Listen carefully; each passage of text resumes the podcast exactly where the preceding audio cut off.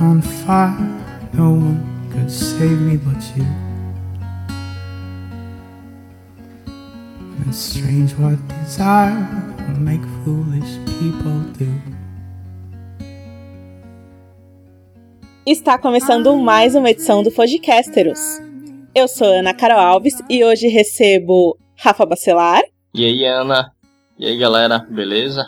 Angélica Hellish, bem-vinda de volta. Opa, muito obrigada, saudades e beijos a todo mundo que ficou pedindo. Uh! Nessa edição extra-oficial do podcast, nós vamos comentar o primeiro trailer da sexta temporada de Game of Thrones, além de dar aí o nosso parecer geral em relação ao novo elenco da série, as notícias que vazaram, locações, bastidores e tudo mais. Vamos lá, pessoal? Vamos! With you.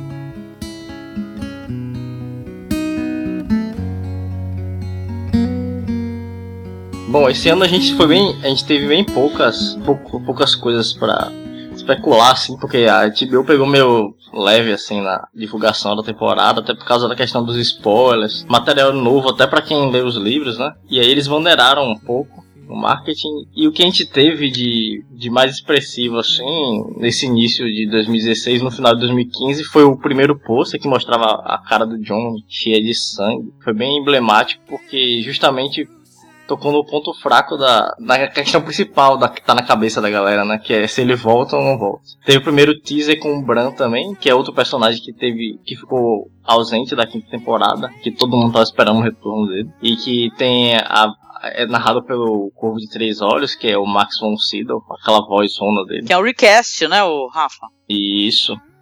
Foi, tiraram o Stuart Roger, que era um cara que era bem conhecido pela voz dele lá no, lá no Reino Unido, né? Um ator bem conhecido, principalmente pela voz, que ele, que ele dublava várias, vários personagens. E colocaram o Max von Sydow, que é um cara que é, é uma lenda praticamente do cinema. É uma lenda do cinema. É, o MDB dele é enorme.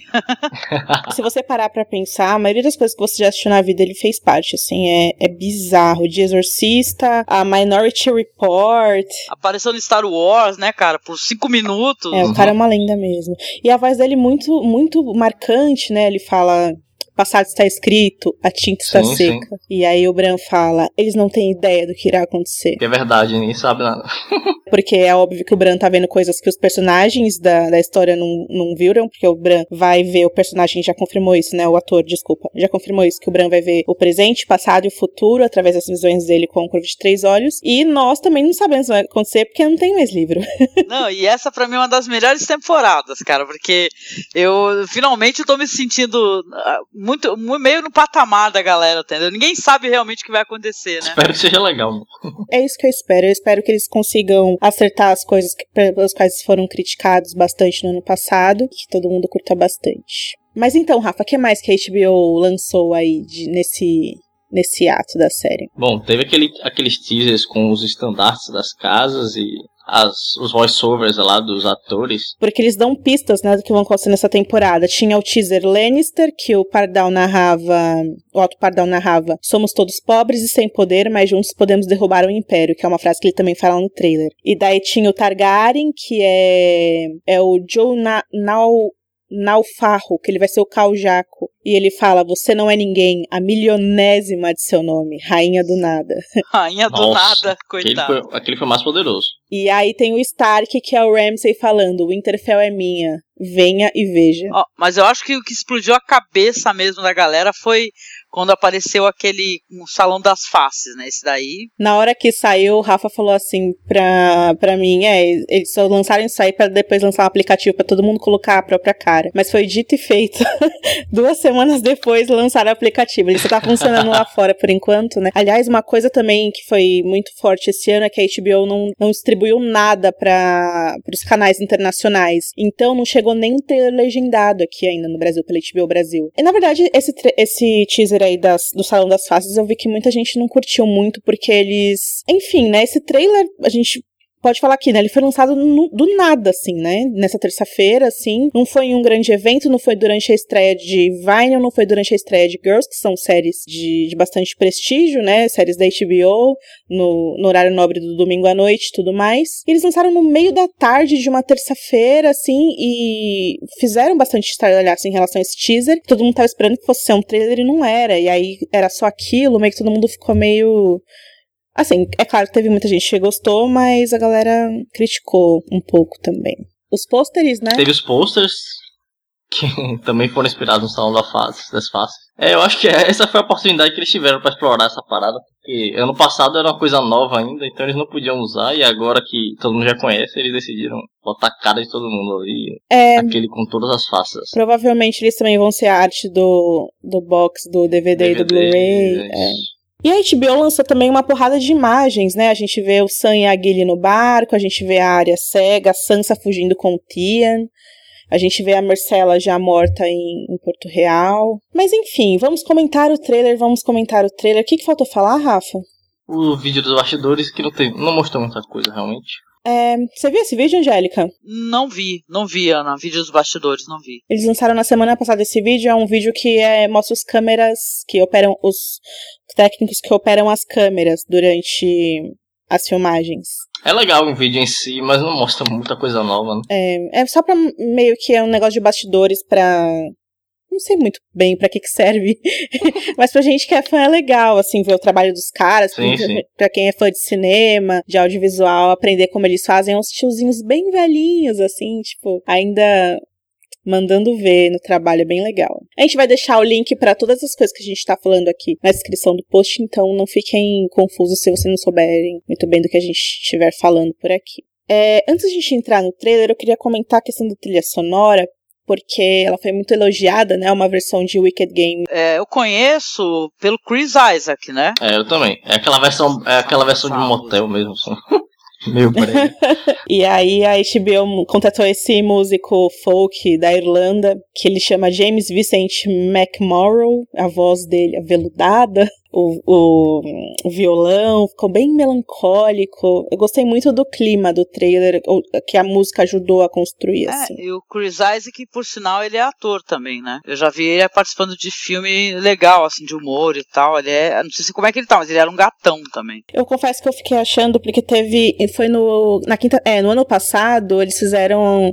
Um, teve uma versão do trailer que tinha como trilha sonora Hero, do David Bowie, que era cantado pelo TV on the Radio. E eu pensei que com a morte do Bowie eles iam revisitar algum, alguma música dele não rolou. Mas mesmo assim eles pegaram algo dos anos 80. E Game of Thrones tem essa tradição de usar músicas dos anos 80. Quer dizer, não sei se eu posso chamar isso de tradição, mas eles usaram na quarta temporada uma cover da the Banshees, que foi feita pela banda Everlove, de Cities and Dust, que ficou muito boa. E enfim, Heroes do David Bowie na quinta temporada. É, talvez não tanto tradução em usar músicas dos anos 80, mas músicas mo moderninhas, eu diria assim, porque tem muitas bandas ends que colaboram pra trilha dos trailers. Já teve Florence The Machine na segunda temporada. Eu acho que todo mundo amou quando saiu isso aí, eu lembro que todo mundo gostou muito. Teve Zack Ramsey, teve Mrs. Mister, teve a Chelsea Wolf, quem lembra de Feral Love também era bem legal na quarta temporada. Bem e legal. Essas bandas geralmente participam da série também, né? Várias já apareceram por lá. Sim, Sim, de Seguro Rosa, o baterista do Coldplay, Snow Patrol. O The National gravou a versão mais famosa de Hands of Castamere. Teve a versão de The Hold Steady pra The Burn the Maiden Fair.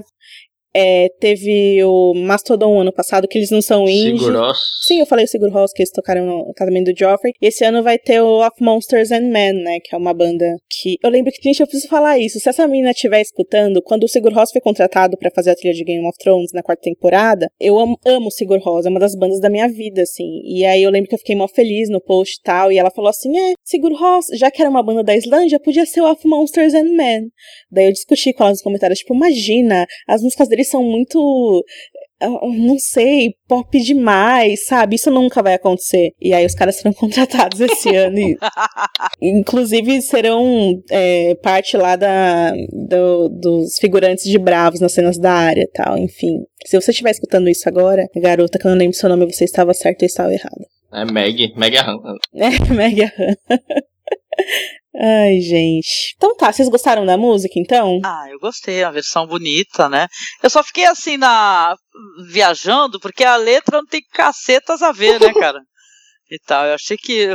Eu só pegaram só por causa de Wicked Game, então, né? É, eu acho também. Porque no final fala de amor e tal, a música, sei lá. Mas tudo bem, mas que é interessante é, né? Eu, acho, eu achei muito respeitoso eles começarem o trailer com o John sem vida no chão, todo sanguentado. Uma cena escura, até tem uma névoa, uma fumaça, não sei do que, que é aquilo. Isso aí talvez seja para simular ali uma fogueira que tenha se apagado com a neve, não sei. E aí o Davos fala, ele se foi, o que é óbvio, que o John morreu ali, mas ele também pode estar se referindo talvez ao Stannis, não sei, porque no trailer eles fazem muitos jogos de câmera e meio que manipulam, eles montam um negócio que não é real no trailer.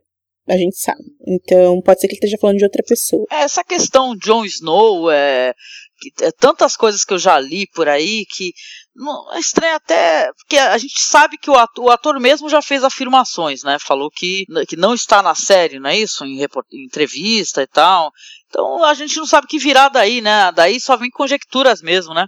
Se é outra, se o a, só, só, está o corpo dele ali, o, a alma, sei lá, o, tá em outro local. E, meu, só, só dá para conjecturar, né? É engraçado porque, assim, quando começou essa temporada, eu não imaginava que eles fossem fazer isso com o John. E eles fizeram, e aí não tem. Porque até para quem tinha lido os livros, não tem o que você imaginar muito do que vai acontecer, a não ser um delírio muito louco, assim. Porque as pessoas ficam discutindo teorias em relação de como ele vai voltar, se ele vai ressuscitar, se ele vai virar o fantasma, se a Melisandre vai fazer alguma magia. Todas as opções são muito loucas, assim.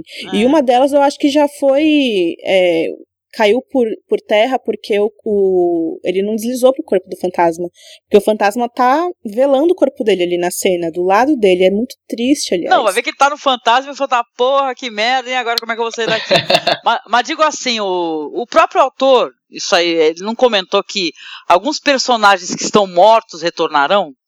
Que eu saiba, que eu, que eu li por aí, vai, vai que alguma, tem, tem alguma relação. Né? Isso daí ou não? Vocês acham que não? Não, acho que não. Acho que ele quer dizer com todos os personagens da série que ele mata, mas estão vivos nos livros. Que o John tá morto na série e morto no livro. Porra. Assim, morto entre aspas, né? Uhum. Não vou deixar aqui a palavra morto, porque senão as pessoas vão ficar bravas comigo, porque é claro que ele vai voltar, é óbvio. Acabei é de postar aqui na nossa página que eles lançaram um guarda-chuva da Garra Longa.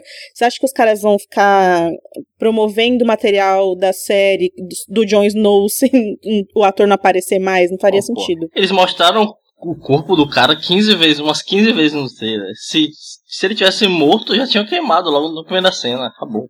Se o corpo tá ali ainda, é porque alguma coisa vai acontecer. É. Mas assim, o que o Martin quer dizer é os personagens que morreram na série, tipo Barry, Stan Shireen, Stannis, Mance Raider, que estão vivos nos livros. Ah, vá, e sério? Aí... É isso? Só matando esse é. velho mesmo. A esposa do, do, do Rob Stark tá viva. Então, justamente, a Catherine tem, meu, muita gente. O livro é outra coisa. Se você tá acompanhando o nosso podcast dos livros, eu acho que você tá percebendo que os livros são outra coisa e Sim. então o Martin, eu acho que esse tipo de, de coisa que ele fala que os jornalistas ficam puxando, sabe? Tô cobrindo Game of Thrones faz tanto tempo eu e o Rafa aqui e todo ano a gente vai em junket para que eles fazem promovem junket para imprensa pra gente entrevistar os atores e tal. E aí eu vejo a, a maneira que os jornalistas perguntam coisas pro, pros atores e eu vejo que eles puxam as coisas para pegar essas coisas sensacionalistas, que às vezes nem é o que o Martin quer dizer, mas é o que o jornalista tira dele, sabe? E é sempre em relação a, a isso, a morte, quem morreu, quem você matou, quem você mataria, como você quer morrer, quem morreu vai voltar, quem voltou morreu, é sempre em relação à morte, assim. A série ela puxa isso que, e as pessoas ficam falando disso, mas às vezes isso nem é o mais importante, né? Não, não, não, eu te entendo, né? Isso daí vem até numa crítica assim que eu já escutei ao autor em si, né? Essa coisa dele matar o personagem no lugar de desenvolver, né? E colocar mais 10 personagens, entendeu? Então, sei lá, é por isso que o pessoal pega tanto no pé dele, né? Porque a, a personagens morrerem, no final de contas, é uma, um dos maiores plots, né, das histórias dele. Né? Essa questão da morte, eu acho que na série é pior, porque eles usam muito isso pra. A HBO usa muito a questão da morte para vender a série. Tanto, tanto que tem esses teasers todos com o Salão das Faces aí, todo mundo com a cara lá, como se estivesse morto. E a galera fica louca achando que vai acontecer. Não vai porra nenhuma. É, é, isso aí é, é, puxa muito aquele tema que é uma frase que só tem na série da área na segunda temporada, que ela fala pro Tywin Lannister lá em Harrenhal, anyone can be killed, né? Todos podem ser mortos. Então o teaser mostra justamente isso: os, é, os mortos no Salão das Faces e os vivos também. E a HBO criou um aplicativo pra gente colocar nossa cara lá também. E, e isso puxa. Isso é um fenômeno que tá acontecendo que Game of Thrones tá ajudando a, a espalhar nas séries de TV, que é complicado. O IO9 fez um post falando sobre o, um elemento de plot que eles usam muitas vezes nas histórias de TV, que é o famoso morreu, mas não morreu. O famoso morreu, mas não morreu, sabe? E aí fizeram uma lista e eu parei para pensar, e eles fizeram isso em várias séries, assim. É, isso aconteceu em Buffy, com a Buffy, a Starbucks de Battlestar Galáctica, em Arquivo X isso aconteceu, é, o Sherlock do Steven Moffat, aliás, em Doctor Who isso também aconteceu com o Rory. Isso vive acontecendo em Doctor Who, tipo, é essa série com mais quebra de regras que existe. Nesse post, inclusive, eles falam que o Steven Moffat vive mentindo sobre Doctor Who pra enganar a imprensa e gerar marketing.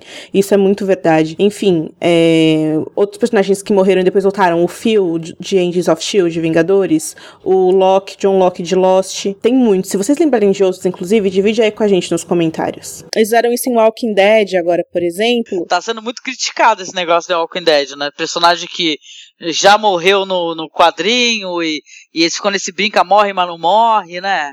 É, então, essa é uma, uma das críticas ao, ao Marte, assim, que algumas pessoas fazem, né? O negócio de você, o personagem tem um arco, né? De, de desenvolvimento.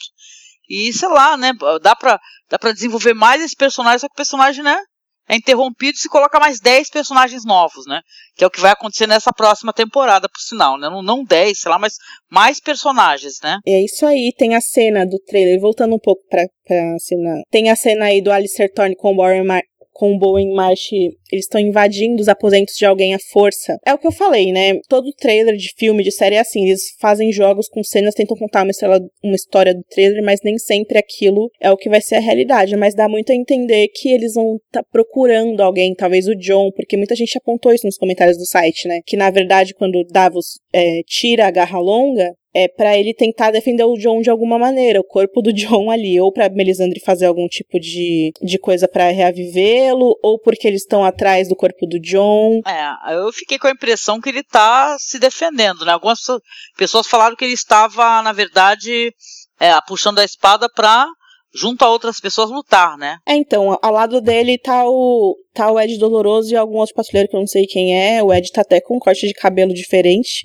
o que me faz pensar se, se o tempo não passou. Acho que não. Mas é isso, as cenas da muralha é, da região da muralha são mais ou menos essas. E vamos ver, né? Eles mostraram bastante o John. É, o John é, é cara, o John é o grande a grande parada, né? Eu acho até que eles vão enrolar nessa questão aí. Não vai ser nem no primeiro episódio que tu vai ter resposta, sabe? Porque, cara, todo mundo quer saber, os caras são inteligentes, pô. Sabe que a audiência tá aí, né? E tal, né? E aí, John tá vivo, John largou pra um outro corpo. E aí, né? Sei lá, cara. A gente acha que a gente se livrou dos livros, mas a gente tá muito longe de se livrar dos livros, porque eu fico pensando numa dinâmica que tem nos livros que não tem na série, que afeta esse núcleo. Que é o fato de que nos livros, o John recebe os selvagens, organiza os selvagens, acolhe eles, e aí depois acontece isso com o John. E na série, não. Ele, os selvagens passaram, e aí eles mataram o John. Os selvagens não vão querer saber o que aconteceu, eles estão, são muito maiores em número do que os patrulheiros ali. Uhum. É, é, vai rolar uma guerra civil ali dentro. Vocês acham? Eu acho que vão acabar ab abandonando esse, esse plot do roteiro, viu? Teve um rumor no site Los Siete Reinos. Sempre que eu falo o nome desse site, meu sotaque espanhol encarna aqui, gente, desculpa. Que eles iam eleger um novo comandante. É, faz sentido, né? É vou, ele... vou, eleger o Oli. Mas vocês gostaram? Assim, vocês é Rafa e Ana. Acharam interessante esses núcleos, assim, a aparição, a, a maneira como foi filmado? Achou interessante foram só iscas e iscas e iscas e não deu nem para absorver alguma coisa e ter uma opinião. Eu gostei de tudo desse trailer, menos duas coisas. Já vou adiantar aqui. Uma coisa que eu não gostei foram as cenas de flashback, especialmente essa Torre da Alegria, que tem muito a ver com os pais do Jon Snow e tal. É muito forte na nossa imaginação, é muito forte. Isso não aconteceu no livro ainda. E aí a série não só vai mostrar antes, como talvez não seja nada nem 1% daquilo que a gente espera que seja. É. Entendi. No final de contas, né? O livro não foi lançado e a série tá aí, né? É, corre até o perigo da, dessa, desse flashback, se vier acontecer no livro, do Bran visitar essa cena, acabar influenciando, né, a imaginação das pessoas. É bizarro como a série influencia os leitores. Tipo, não me entendam mal, mas assim, tem personagens que eu não. Pra mim não existe do livro, só existe o da série. Pra muita gente é isso. Não mintam pra mim. O Davos é um, por exemplo. O Davos da série, pra mim, ele é o Davos definitivo. Cara, mas isso também, né? Que tem alguns personagens que você realmente eles são sensacionais, né? Verdade. Atores sensacionais e Você para. Mas é isso, é uma coisa que a gente discutiu no podcast. Eu acho que é o podcast que vai ao ar no o próximo dos livros. Você imagina o Davos sendo. É, o que, que ele é mesmo? É. Contrabandista. Era. Contrabandista. Você imagina? Você imagina? Aquele, o Liam Cunningham, você imagina ele contrabandeando cebola? É complicado. Eu imagino ele, eu imagino ele sempre sendo aquele Davos ali. Ah, eu já vi Sim, o Liam vocês entendem o que eu Cunningham quero dizer? sendo soldado do exército, pô, em filme do, do Neil Marshall. ele é um ator ótimo. Eu digo assim, ele, é, na minha cabeça ele funcionaria, na minha imaginação ela voa. É, para mim é mais difícil, por exemplo, imaginar o, o Sem Nariz, sacou? Que, já que é um ator lindo, né? O Tyrion é. É até estranho, né? Porque o livro ele, ele mostra ah, assim uma, uma, uma aparência muito diferente, né? Então, na série a gente vê um homem bonito, né? Quanto mais o tempo passa, são seis anos de série já, gente. Quanto mais o tempo passa, mais as coisas se misturam, assim. É complicado. Tem, tinha uma, uma imagem circulando que eu não vou achar pra colocar aqui, eu acho, mas se eu achar, eu coloco, que era escrito assim, eu não sei mais o que é, tá na série, o que tá no livro, o que a gente inventou aqui na internet, o que o Martin falou, o que o produtor falou, é tudo tipo... É, são Entendeu? seis anos de série, cinco sem livro, imagina. E, muita, e muitas especulações, né? Muitas. Que são muito gostosas. Eu compreendo é, as pessoas especulando, porque eu devoro essa espécie de coisa, né? Sem me importar com spoiler, né? Nunca me importei. Então eu gosto muito disso. Você construiu esse mundo imaginário, e depois, pô, você quebrou a cara, não é nada disso. Então a série, eu acho que ela chegou num ponto, né? Na, série, né? Pelo menos, que, meu, tá t- to- todo mundo sendo provocado, né? Um milhão de especulações, né? Nunca se especulou tanto. Bom, as cenas que a gente vê envolvendo o norte são a, a do Davos encarando a pilha de lenha, né? Que é provavelmente onde a Sherin foi queimada, no episódio 9 da quinta temporada. A gente vê o Rose Bolton observando o filho dele, e aí o Ramsay vira assim, olha pro pai com a cara não, não muito amigável. É meio difícil dizer o que ele pensa, mas eu acho que a, eu acho que vai rolar alguma treta ali entre eles dois nesse, nesse ano, porque o Ramsay tá puto porque perdeu os, a diversão dele, né? As principais diversões dele, que eram o Fedor e a Sansa. E ainda tem o herdeiro que tá chegando, que também vai deixar ele meio tenso. Aí, com, na, com a perspectiva de perder tudo, né? Perder o nome dele, o castelo. Hum, cara. E tem um negócio do 20 bons homens que ficou marcado. Que ele destruiu o acampamento de Stannis com isso, e com isso ele ganhou tantos XP, com isso que ele obviamente vai se sentir mais do que o pai, ele vai querer ser maior do que o pai. E eu acho que é muito isso o caminho do Ramsay. Que é de, de você estuprou minha mãe e me teve aqui, eu fui seu bastardo durante anos, e eu tive que te obedecer pra eu sou o senhor da porra toda. É o que, é o que tá se desenhando, né? Nesse sentido, ele é exatamente o Joffrey, porque o Joffrey era isso, né? Querer ser mais do que a mãe, mais do que todo mundo. Eu espero que Ram- muito que o Ramsay morra essa temporada, porque eu já, já passei do meu limite com esse cara. Ah, e o que mais, Rafa? Primeiro mate o pai dele, né? Depois morra É, também. eu acho que ele vai morrer, mas o Rose vai morrer primeiro. eu acho que ele vai matar hoje. Eu também acho. Eu também acho. E faz todo sentido para pro tema, assim, da relação deles. É, tem a, a parte do homem queimado que aparece, enquanto a Melisandre tá falando que a grande vitória que ela previu nas chamas era mentira, aparece um cara esfolado ali, de cabeça para baixo na cruz dos Bolton, né, e to- pegando fogo, assim, no corpo dele. E aí, será que é o Stannis? É, eu pensei no Stannis, mas tem uma galera que tá achando que é o próprio Rose Bolton. Eu não sei não, eu acho, eu acho mais fácil que seja o Stannis mesmo. Tem um exército observando ao fundo, aí resta saber quem é esse exército. É o exército dos selvagens ali, dos senhores do norte? Ou é o Eu exército acho dos que é o? Ramsay fazendo uma exibição pros caras. Que ele venceu a guerra, é, ele pega o corpo do Stannis, esfola e Nossa, que horror. Que maneira horrível de sair da série, né, Stannis? Pois Meu é. Deus, gente. E aí a Melisandre, né, gente? Também a- aquele negócio de é, que era tudo uma mentira, que ela previu nas chamas, né? Dá uma raiva, né? Dá mó dó dela nessa hora. Não sei, É, eu fiquei com novo, pena também. Eu tô misturando, a gente tá lendo os capítulos dela no- nos podcasts dos livros, eu tô misturando todas as Melisandres, que a Melisandre da série, talvez a gente não precisa ter dó dela não, porque ela é só uma malucona mesmo. Porra, dó, cara, por causa dela que queimaram, pelo menos na série, né? Queimaram a filha do, do Stannis e tal. Porra, é. É, lembra que a gente tretou aquela vez, aquele podcast que a gente gravou, porque a gente tava falando que ela tava rindo, e o Rafa falou, não tá não, e a gente tá assim, não tá não, e ficou por isso mesmo. Mas mesmo que eu acho que ela, que ela riu e que ela gostou, porque ela sente o... Sabe o que, que é? Não, ela nem, não é nem que ela, ela riu. ela não riu, eu mostrei até uma Rafa. foto pra provar É- é- que ela é não tava êxtase. rindo, não, viu? Não, não, gente. É, é êxtase religioso. Entendeu? A pessoa, Isso, isso. a pessoa tá numa sensação de, de beatitude, né? Então, então, a pessoa não tá infeliz com aquilo, né? Não é nem que tá É. rindo, ela acha que é o correto, é o certo a se fazer. Aí agora ela parece Sim. né, uma Madalene, Madalena entristecida aí, arrependida, pô, é foda, não dá de matar, né, cara? É, riu, quando eu falei que ela riu, foi é, expressão, Rafa, tipo, foi isso mesmo que a Angélica disse que eu quis dizer. Não, é, assim. no começo realmente ela ficou assim, mas eu acho que depois quando ela viu a menina gritando, ela ficou meio agoniada, né? Porque é natural, pô. E aí ela queria acabar logo com aquilo e tocou fogo, então, É. a bichinha. E a Sansa milionária, gente? Milionária. Gente, ela, ela não só fez a sobrancelha, como ela tinha, tava com gloss e, tipo, um puta casacão de pele, assim. Eu sou rica! rica. Riquíssima. Cara, a Sansa, depois daquela queda lá, caraca, a mulher parece de pé, toda linda. É, Era cla- é, é, todos os cliffhangers que eles fizeram no, no season final, eu odiei todos, assim. Na época eu adorei, mas depois.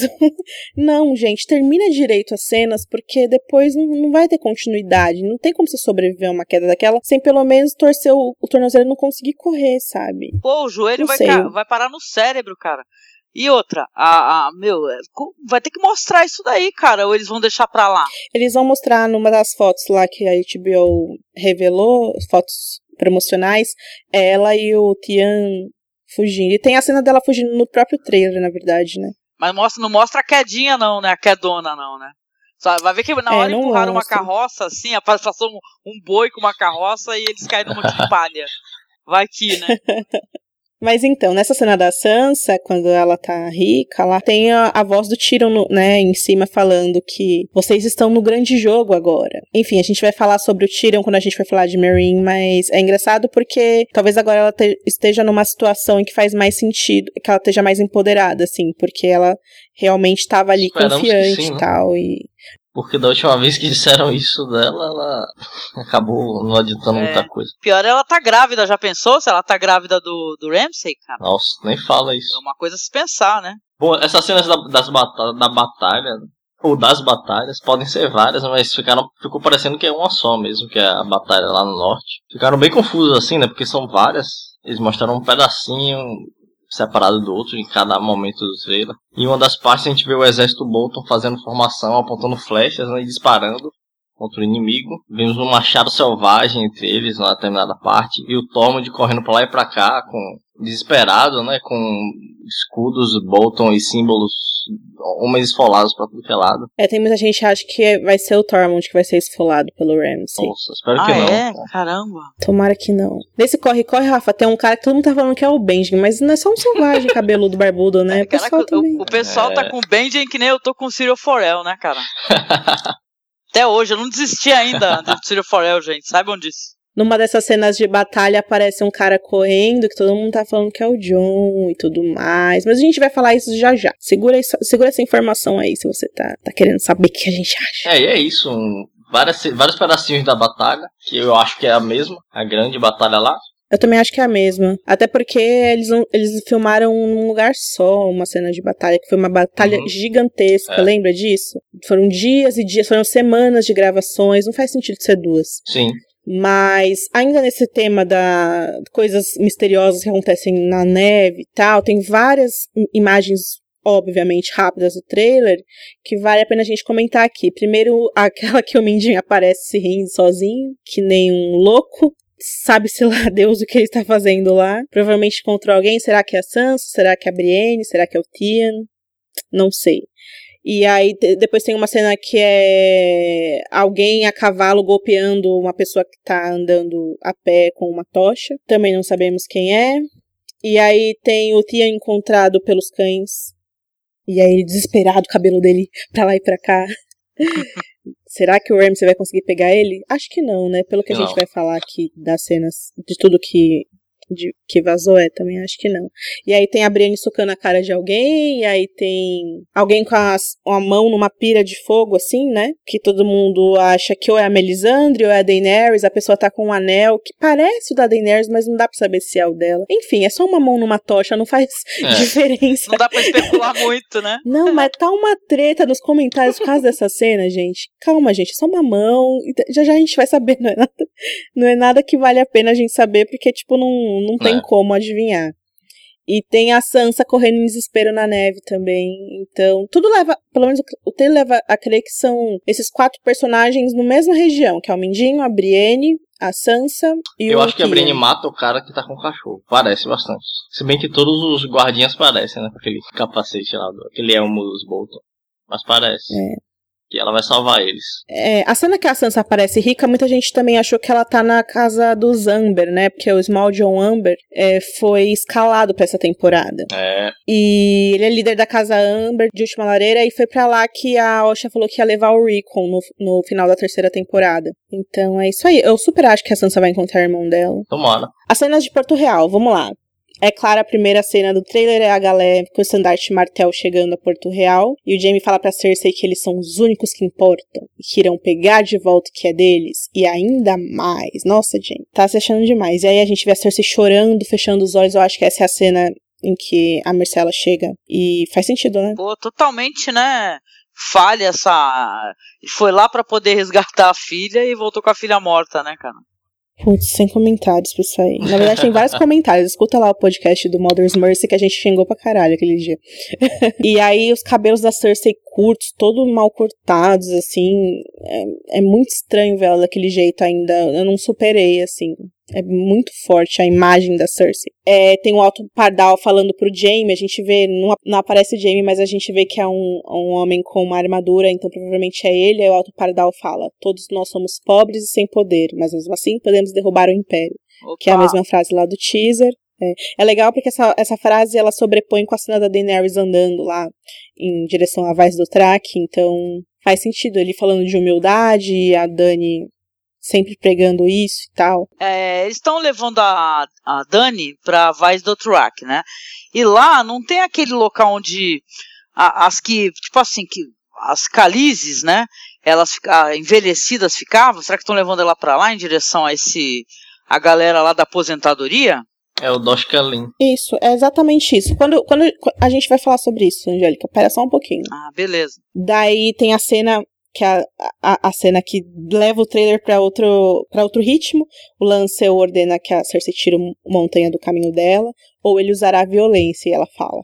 Então tá, então escolha a violência. E aí a gente vê o Montanha também, né, que ele tá bizarrão e tal. A, pra mim a coisa mais estranha é o, Le, o Lancel não sentir medo do, da- do Montanha. Isso pra mim é inconcebível. Ele é burro ou o quê?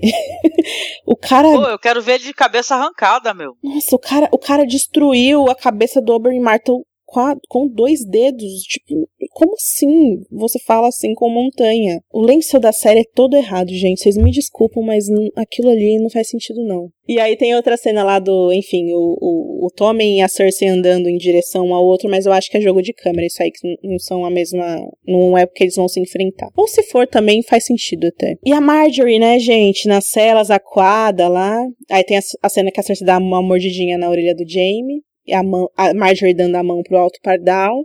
Tem uma cena muito rápida que eu acho que pouca gente percebeu. Tem lá no nosso post frame a frame. São crianças esfaqueando alguma coisa, golpeando alguma coisa assim. E tem o exército Tyrell cercando o grande septo de Baelor.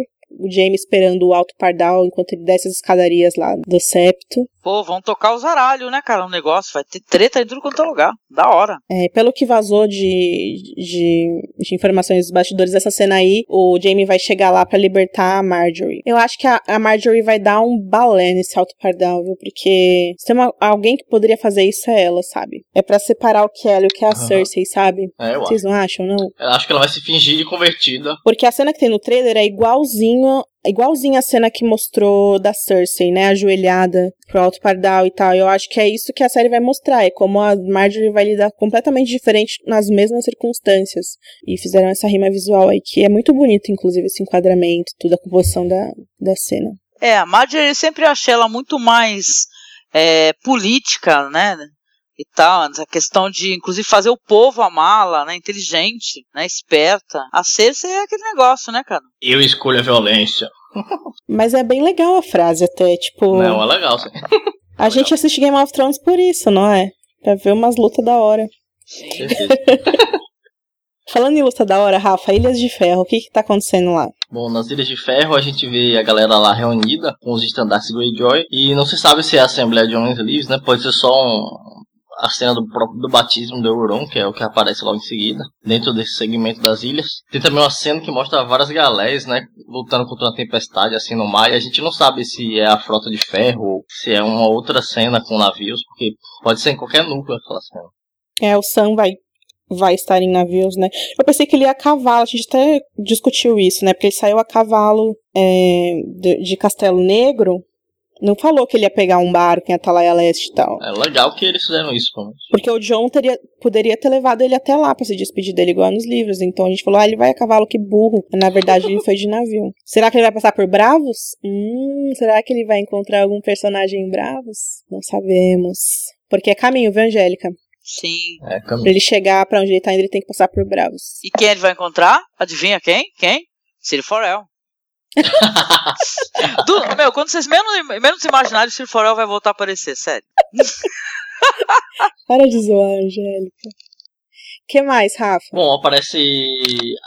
Aparece a Yara Greyjoy dando uns pega na mina aí. Pô, mas aí, a Yara Greyjoy no, na série ela é lésbica? Porque nos livros, pelo que eu pude entender dos podcasts que vocês gravaram, que eu tô escutando, não dá a entender que ela é lésbica, né? A série deixou ela lésbica? É, eu acho que foi um clichê bem bizarro deles, assim, porque ela é uma mulher que luta e comanda um navio aí, sei lá. Mas eu acho que não necessariamente ela não tem que ser lésbica pra pegar uma garota. Ela só pode ser justamente uma mulher bem de bem com sua sexualidade, então ela Pode ser, pega né? todo mundo É, eu e é isso que ela é. Mas no livro dá a entender que ela faz isso? Aí que tá, né? Não, não, no livro ela é Porque bem. a série tem ela essa, puxa essa os caras. questão que a gente já discutiu muitas vezes de é, ficar fazendo um serviço assim de, de, é, de sexualizar o personagem, entendeu? Ou situações que não tem nada a ver. Eu acho que essa temporada ela foi escrita enquanto a série estava recebendo muito críticas em relação a isso. Eu acho que eles vão fazer de tudo pra tentar se superar. Como é só um frame bem rápido num trailer, não tem como a gente saber. Depois aparece uma cena do Euron encapuzado lá numa ponte de corda, no meio de uma tempestade, que é uma parada bem suspeita, né? Não tem como saber se ele tá no- na tempestade lá dos barcos que mostrou ou se é uma cena muito famosa aí dos livros. É, parece uma ponte, mas pode ser um Não. barco. Então. Detalhe, esse Euron aí é um cara que também é um novo personagem aí que os caras vão colocar. É, o Euron Greyjoy é o tio do mal, assim, do, do Theon. Na, no- na descrição do elenco, quando a HBO tava fazendo o teste pra, pra ator pra ser ele, era escrito que ele era um pirata astuto, impetuoso e louco. O que tem bastante a ver com o que ele é no livro. No livro ele tem um tapa-olho, inclusive. Ele faz coisas muito horríveis no livro. Eu não gosto dele, mas eu tô muito, eu tô muito ansiosa pra ver o que vai acontecer aí nas Ilhas de Ferro, porque Yara, né? Isso. E Tian também. Bom, Angélica, fala aí sobre Bravos pra nós. Pá, bravos. A criança abandonada golpeia a área. A criança abandonada seria aquela menina que estava junto a ela lá ensinando lá como lavar os corpos, etc. É isso? É, É que Aham. na série não é bem uma criança, mas Ah, no livro é o nome dela, é isso. Compreendo, né? Aí, então ela tá, tá golpeando a área no rosto, né? A, uma, aí vem uma cena com o salão das faces, a, o mesmo, a mesma cena do teaser, né? A área faz parkour, por que não, né? Afinal, Game of Thrones. Parkour segue, hein, cara? Esse que é o parkour, cara. Demolidor, demolidor na veia, toda a vida.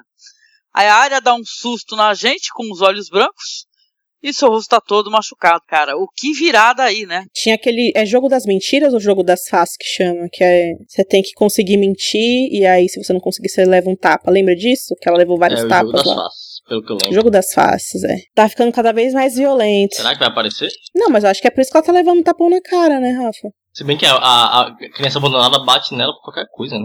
Já desde a. É, ela é meio, né, meio recalcada a criança abandonada. Né? Toda hora tá dando porrada. ai, ai.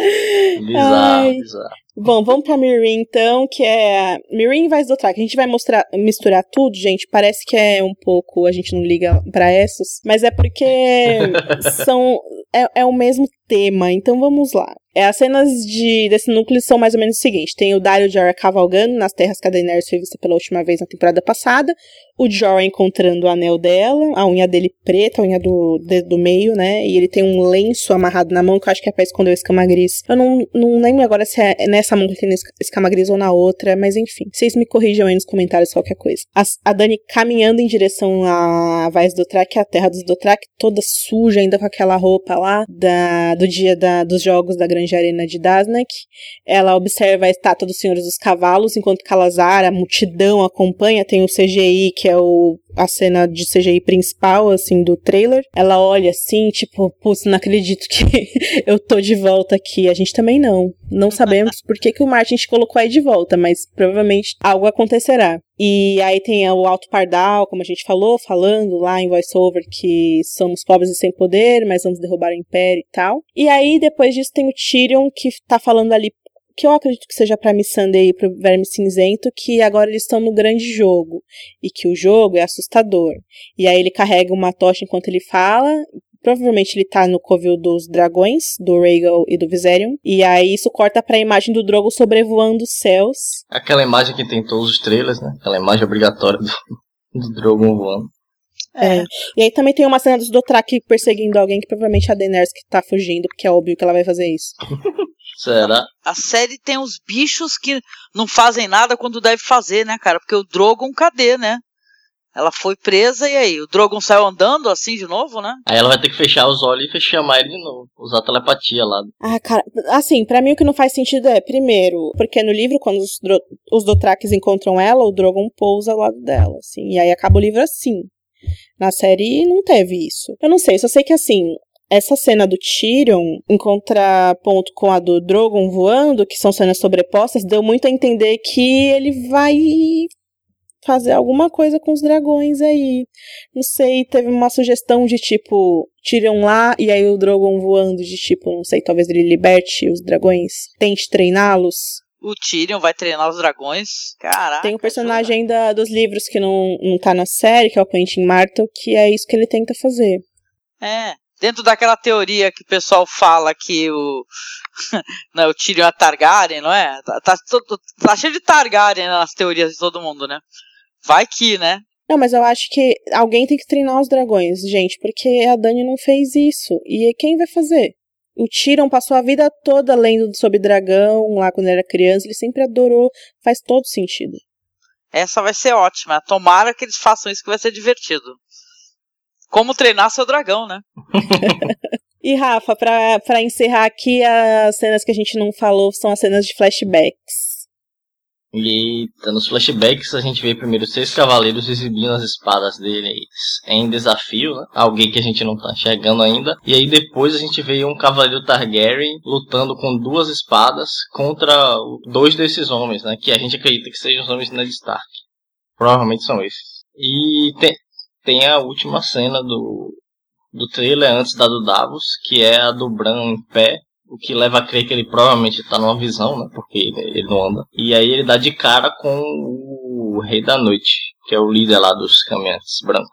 Eu pensei que não era o Rei da Noite, porque para mim era outro ator aquele, mas eu acho que é mesmo porque a, a cabeça dele tem aquela. Tipo uma coroa, né, Rafa? Igual você tava me explicando é, no Viber. Uns espinhos, assim. É, é ele mesmo. Eu acho que o Bran ali, ele, na verdade, ele não tá tendo uma visão. Eu acho que ele. É uma visão, ele tá tendo uma visão, mas não é tipo um sonho. Eu acho que ele tá realmente naquele lugar ali, visitando e tudo. Pô, mas de pé? Não, ele tá visitando, ele tá visitando com a. com a mente dele, no caso. Ele ah. conectou no Wi-Fi e aí foi pra lá, assim. Só que aí o cara do o Rei da Noite tá ligado, e aí ele percebeu que o, que o Bran tá roubando a internet dele. oh, tá roubando o Wi-Fi dele, né, cara? é, e aí chegou assim por trás e o Bran tomou um susto.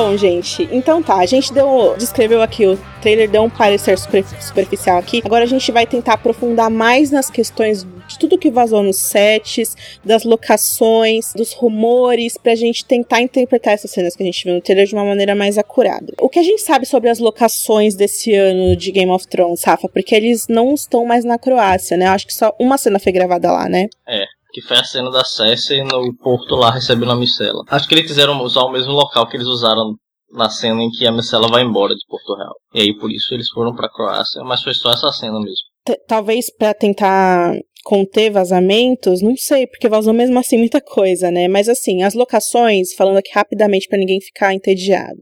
Esse ano foi Irlanda do Norte, eles fizeram em Belfast, no é, região, vilarejos próximos à cidade, e no Titanic Studios que eles fazem todo ano, que são as cenas de, de estúdio mesmo. Tem muitas cenas dos Dothrax, dos tempos Dothrax que eles vão fazer lá, cena de Winterfell que eles vão fazer lá, de Porto Real, o Trono de Ferro fica lá, enfim. E aí tem essa cidade chamada Senfield, que é, foi onde foi feita essa batalha, que eles ficaram semanas gravando lá, e foi onde o Jon Snow foi visto.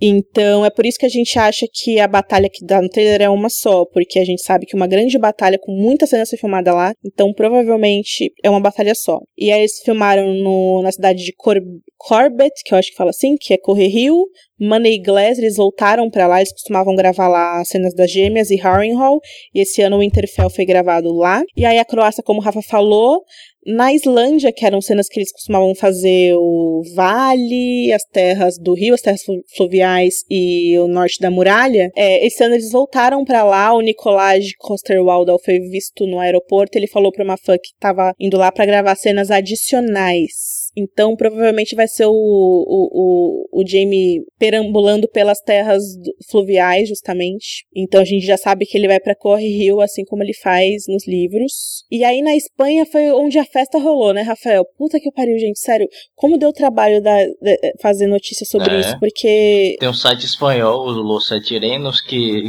cara, todo dia era uma notícia nova. Assim, Legal. Angélica, é, várias cidades são cidades monumentais, umas coisas lindas, assim. E em cada cidade eles pegaram para fazer uma coisa diferente. Então, Girona foi a cidade mais utilizada. Lá vai ser Bravos, Vila Velha e Porto Real. Teve cenas lá de Porto Real, que justamente acho que é a cena do trailer que tem o exército Tyrell lá, chegando para intimidar o, o Alto Pardal, que mais de 500 pessoas fizeram é, extra, né, figuração. Uhum. E aí eles usaram a cidade de Guadalajara, acho que é, não é uma cidade, é um. É, é uma província. E lá eles usaram o Castillo de Zafra, que é a Torre da Alegria. Sim, terá a Torre da Alegria em si lá. E, enfim, a gente vai deixar todos os links aqui para quem não sabe do, é, do, que a gente tá falando, conferir lá as imagens, tá, gente? E aí em Canet de Mar, eles utilizaram Castillo de Santa Florentina, que vai ser o Monte Chifre, que é a sede da Casa Tarly. E em Almeria, que tem a Alcazaba de Almeria, que é um castelo que foi usado em diversos filmes que a Angélica ama. Quais são os filmes, Rafa? Tem Indiana Jones, quem mais? Conan. Poxa, muitos filmes, até Porra, esqueci. Porra, Conan, hein? Caraca. É um palácio lá que tem incrível, que vai ser um. É um, uma espécie de morada dos Dothraki. Eu não sei o que eles vão inventar, mas vai ser isso lá. E aí também Navarra, Península, é, são cidades lá que foram usadas para fazer um monte de cena de Dothraki com milhares de figurantes. Eles fizeram uns casting calls para figurantes que exigiam que fossem pessoas altas, bem morenas, musculosas, lindas. Eita. Aliás, eles, eles, eles escalaram vários Dothrakis mega gatos esse ano. Quando é que vão vir pro Brasil? Não tem nenhuma cena no Pantanal para rodar aqui pra gente poder se candidatar Mas tem um, a figurante? Tem um brasileiro, você sabe, né? Que ele foi escalado, Angélica. Pô, mas eu queria que eles viessem pra cá, né? Pensou que legal? Vamos pra lá pro set ver. Faz uma cena no Pantanal. Não tem nada no Pantanal em Game of Thrones? pois é, o pois povo, é. O povo de Dorne também foi visto por essa região, né? Os, os, atores. Que parece que vão aparecer brevemente nessa temporada. Tô vendo, tô vendo aqui os nomes dos diretores eu tô até querendo perguntar. Eles não estão mais chamando assim diretores de cinema, né? Tô chamando uns caras que trabalham em série, né? Por exemplo, esse Jeremy Podeswa, Jeremy Mas sabe por que faz sentido? Hum. Eu assisto muitas séries que eu vejo o nome desses caras, assim, House of Cards, The Affair, são séries que tem todos esses diretores de Game of Thrones, mas sabe por quê? Porque esses caras são produtores também, então eles pensam a cena não de uma maneira só artística, mas eles se envolvem em tudo, porque eu acho que precisa mesmo, porque a produção de Game of Thrones é insana. Os caras fazem tudo isso que a gente tá falando para vocês em seis meses. Eu não sei como eles conseguem. 10 horas de episódio, 10 horas de série, desculpa. Mas 10 horas de série de ter em um seis diretor, meses. Ter um, ter um Neil Marshall, assim, você. A emoção que é de você pegar, você olhar a lista de diretores, tem um diretor de cinema também e tal. Não, não desmerecendo série, porque hoje em dia um dos melhores conteúdos que tem é na TV, né? Tanto que sucessos são na TV, né? Mas esse cara aqui, ele, por exemplo, ele é de The Tudors, Boardwalk Empire, Six Feet Under, que é uma série maravilhosa, The Borgias, Roma, que é uma série sensacional. Se, tu, se você ouvinte não, não assistiu, por favor, é, apresentei-se com Roma, que é lindo. Mas de quem está falando? Do Jeremy Do Podeswa. É, É, ele, ele fez o episódio Unbound and Bend and Broken na temporada passada, que é o episódio lá da, do casamento da Sansa, e a- ele virou o diretor do episódio depois disso. E é engraçado que os caras chamaram ele de novo, porque ele fez Kill the Boy, que é um episódio bonito também. Enfim, a questão acho que nem é a cena da Sansa em si, mas é porque essa cena que tinha a serpente de areia lutando. Nossa, foi muito caído isso aí, cara, tá louco. Nem lembro. Vocês viram que ele fez uma entrevista no, no ano passado ainda, e justificou. Ele falou que as condições para filmar eram é, complicadas porque o lugar lá é histórico, né? Aquele palácio que eles filmaram na Espanha. E, enfim, tinham res- restrições, mas que ele fez tudo o que ele pôde e tal. É, enfim. e a coreografia da luta horrorosa, né, cara? Sei lá. Mas a questão é, é, dessa vez então só tem pessoas mais que é, trabalham em produções de série. Aí depois tem esse Daniel, são todos nomes complicados, eu devo estar pronunciando totalmente incorreto, mas gente, desculpe. O Daniel Sackham. Isso deve ser Sackheim. Assim, o que a Angélica tá falando é legal porque esse ano eles fizeram um esquema que cada diretor dirige dois episódios seguidos. Então, o Jeremy dirige um, dois, o Daniel dirige o três e o quatro, e assim por diante. Então são cinco Sim. diretores ao total. Esse daí é um diretor que ele, por exemplo, já teve associado a, a um clássico dos anos 80 muito famoso, que é o Miami Vice, né? Ele, ele dirigiu episódio da Fox, como X-Files, Light to Me, que é uma série legal, House. Mas É, recentemente. pra ele foi- mim o, Opa, o pode mais legal que ele faz é o The Americans, que é uma das séries que eu mais amo. Não conheço, E é ele é produtor de The Americans. Eu acho que eu já indiquei pra você, pro Marcos. É aquela série que se passa nos anos 80, que é sobre dois espiões russos infiltrados nos Estados Unidos e vivendo como uma, uma família americana. É muito boa essa série, gente. Sério. Quem não assistiu ainda, por favor. Ah, legal, vou procurá-la, viu? Não conheço, não. Aí depois vem esse cara aqui, o Jack Bender, né? Também na mesma. Do mesmo jeito que a Ana tá falando, é, no caso aí já dirigindo episódios 5 e 6, né? Aí ele disse que ele ficou conhecido por dirigir apenas 38 episódios de Lost, apenas, né? É, ele é o diretor de Lost. Incluindo então o terrível final, né, de Lost e tal, né? Aí ele também trabalhou em séries da HBO como The Sopranos e Carnivale e na recente Under the Dome, né, da CBS, que é baseado em livro do Stephen King, né? Que foi que foi cancelada, né, Under the Dome, né? Ah, foi cancelada. Foi. Não É muito ruim, nossa. O 7 e 8 vai ser dirigido pelo Mark Mylod, que dirigiu Game of Thrones já, dirigiu High Sparrow, Sons of the Harp, e ele fez várias séries também por aí. e tem o Miguel Sapochnik, que vai dirigir o episódio 9, que é conhecido por ser o episódio da temporada, e o episódio 10 também. Isso é uma boa notícia porque ele foi o diretor do episódio Hard Home no ano passado, considerado aí o melhor episódio de todos os tempos de Game of Thrones, um dos melhores Sim. episódios da TV. Então ele estará de volta aí pra encerrar os dois episódios restantes, o que é muito legal. É o fantasma da expectativa, né, cara? Você já tá. Porque é, Durolar, né, foi tão sensacional que você já fica esperando, né? A gente fica até meio receoso que fica sobre a. a- tipo assim, a maldição de um M. Night Shyamalan, né? Tem que haver algo nesse nível, né? Se não for. Não, mas você tava falando dos diretores. Eu vou falar uma, uma, uma, uma opinião que vai ser um pouco polêmica, eu acho. Mas quando eu vi o regresso no cinema, eu até compartilhei no Viber isso com o Rafa. Eu queria muito ver diretores como o Inharito dirigindo Game of Thrones. Ver o que ele faz, o esforço É, que ele eu ia- faz pra produzir um filme daquele, com paisagens naturais, Sim. é, com. Eu ia te uma- perguntar é, isso quando você estava falando da, da questão dos caras serem pessoas que já trabalham no, no, no métier da série e tal. Que é interessante, é claro que também é uma série de televisão, a gente não pode exigir isso, né? Mas é interessante a visão do autor. né? Você ter um, um você ter um, um, um, diretor de filmes, ele sempre vai ter uma visão diferenciada, né, de certa maneira. Né? Não, não que o diretor de série não tenha essa visão, mas é, mas é interessante porque o Inharito ele tem uma linguagem, né, como você falou, né, a, a cinematografia da cena, como ele filma a natureza, e tal, né? Mas não dá para colocar muito de autor também, eu penso, ao mesmo tempo, porque, né, senão vai ficar muito diferente também. Eu tô, tô assistindo House of Cards agora, a quarta temporada, que está muito fantástica, e alguns episódios são dirigidos pela Robin Wright, que é a que faz a, ela faz a Claire Underwood.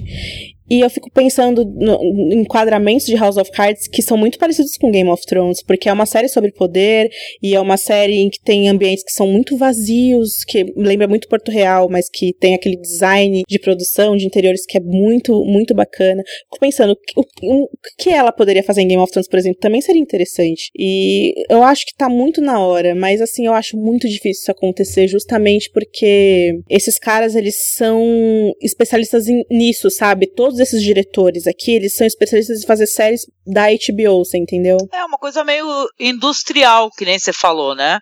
Fica uma coisa mais rápida, né? Eles compreendem como é que são as exigências e tal, né? Só lamento, né? Quem sabe futuramente eles revertam isso daí, né?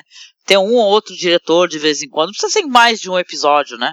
Pode ter um diretor uh, diferentes, com uma linguagem interessante, né? Porque isso, isso, vai trazer mais fãs também. Quando você, eu, eu lembro que quando eu estava gravando, ainda gravava sobre lá no blog, a gente quando viu o nome do Neil Marshall, a gente pirou, cara, porque a gente é fã, né?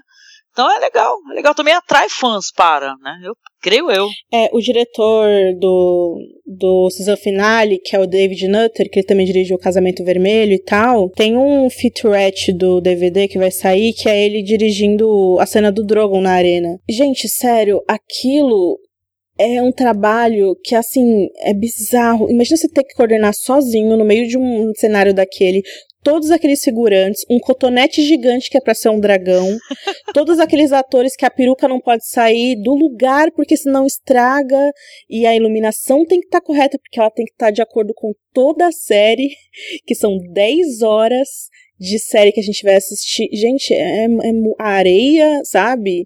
Tudo, a terra que tem no chão, é complicado. O microfone para captar. Gente, é, o trabalho de direção, assim, dessas séries de fantasia e tal, é, é muito louco, assim. Não, e pra tu ver, né, esses filmes antigos aí que sempre tem um figurante que aparece com relógio e tal. No Gladiador, pô, apareceu um cilindro.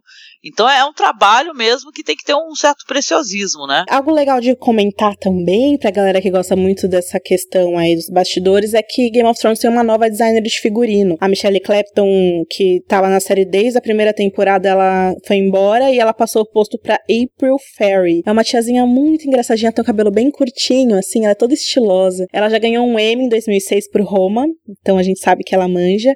E ela já foi indicada ao Oscar por Maverick em 1995, que agora ela tá chegou para fazer Game of Thrones. Pelo que a gente viu no trailer, nada do que ela fez é muito muito diferente, assim, não teve, né, algo que fosse muito expressivo nesse sentido, mas teremos que esperar para saber aí mais sobre o trabalho dela na série. É que, é que ela tem que manter a identidade de certa forma. Não dá pra chegar e mudar tudo assim na sexta temporada. Elenco, vamos falar de elenco agora, pessoal. Elenco. Então, elenco esse ano, ele, como a gente estava comentando anteriormente, né? É, o HBO confirmou o casting de apenas sete atores nessa temporada, né? O Max von Sydow, como a gente comentou, que é um, um veterano, né, do cinema, um cara que tem uma, ele, ele, é um daqueles caras que a gente brinca que é o IMDb gigante, né? Não acaba nunca. Você vai ter um filme do cara. Tipo, Exorcista, tá lá sabe, que mais? Ele fez vários fi filmes do Ingmar Bergman, né? No tipo, ele é o cara que joga joga xadrez com o demônio, é ele que tá lá, sabe? Ele, é, ele tá ele em é todos, cara, né? ele tá em todos os lugares, assim, em, em, vários clássicos, em várias coisas. Eu fiquei eu, eu fiquei impressionada quando eu descobri que ele faz filmes que a gente nem nem, assim, passam despercebidos. Tipo, ele é o vilão do Minority Report, por exemplo. Pô, ele é do Duna, clássico do sci-fi. E ao mesmo tempo, ele é o padre do exorcista. Ele tá em todo lugar. Gente, 86 anos, pelo amor de Deus. E trabalhe muito, né? Tenha muita saúde, é. que é. Esse daí ele é sensacional mesmo, né? Ele é o cara, né? Max Rossido. Não é à toa que ficam encaixando esse ator, né? Nem que seja para aparecer em pouco tempo na tela, porque ele é, ele é divino mesmo, né? Ah, mas ele, ele fez uma... o Papa em The Tudors. The Tudors, né, que é aquela série, né, histórica, né, e tal. Não assisti, sou doida pra ver, viu? Eu ia comentar com vocês que tem um cara que eu, meu, é só uma apaixonite minha, assim, que tem uns atores, assim, que eles são tão marcantes, eles têm, eles têm papéis tão marcantes, né? O, esse cara que vai entrar agora, que é o Ian McShane, eu sou louca por eles. É simples assim. É aquele cara que ele é tão fodão que eu acompanhava Deadwood, né, que é uma das séries da HBO que até rolou uns boatos aí que vai ter uma retomada, né, e tal, porque ela foi cancelada. Né, é uma das séries que as pessoas acham que foi uma injustiça ela ter sido cancelada e todo mundo pede para que ela volte. Não, mesmo. e diz que saiu umas notícias aí que ela iria voltar, né? E ele é um personagem tão é, interessante, intrigante, né? Que ele faz um, um, dono de salão, um cara assim é envolvido com a criminalidade da série, mas ao mesmo tempo ele não é a série não é maniqueísta também, Deadwood, né? então ele tem outra, uma outra faceta interessante. E cara, esse é um grande ator, grande ator mesmo, assim, que fez alguns filmes até inferiores, né? Vamos colocar assim, né? Por exemplo, ele fez um, um anão. Piratas do Caribe? É, Branca de Neve, acho que ele fez um anão, um negócio assim, né? E tal. A gente fica até triste, porque você vê um grande ator em filmes até que não. Não de grande reconhecimento, mas esse é, daí eu muita, que... O pessoal mais novinho conhece ele por Piratas do Caribe, que ele foi o Barba Negra, né?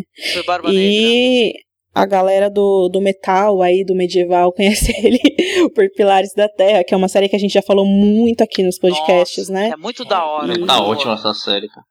Tá muito bom essa série. Ele é o bispo lá, corrupto. Nossa, é, ele é um filho da puta muito muito filho da puta nessa série. Ele, ele é um faz ator realmente filho da puta, por sinal. Ele é ótimo nisso, viu? A gente fica imaginando se ele em Game of Thrones vai ser um filho da puta também, por sinal, né? Deve ser, né? A HBO confirmou que o Max von Sydow vai ser o, requete do Corvo de Três Olhos, mas ela não chegou a confirmar qual vai ser o papel do Ian McShane. Mas ele saiu falando o que, que ele vai fazer e ele deu um puto spoiler. Como você já sabe que se você tá assistindo esse podcast é porque você tá esperando spoilers, então a gente vai falar aqui. Ele falou num programa de TV, em vários programas de rádio, que o papel dele vai ser uma espécie de religioso que tá pregando a paz. Ele tem um bando de foras da lei que trabalham com ele, pregando a paz e, enfim, um, um pacifista no sentido que ele não desenvolveu muito e que o papel dele na série ele vai fazer só um episódio. O papel dele vai ser trazer de volta um personagem que todo mundo achou que estava morto. E aí todo mundo pensou, bom, ou é o Jon Snow ou é o Thunder Clegane, né, o cão.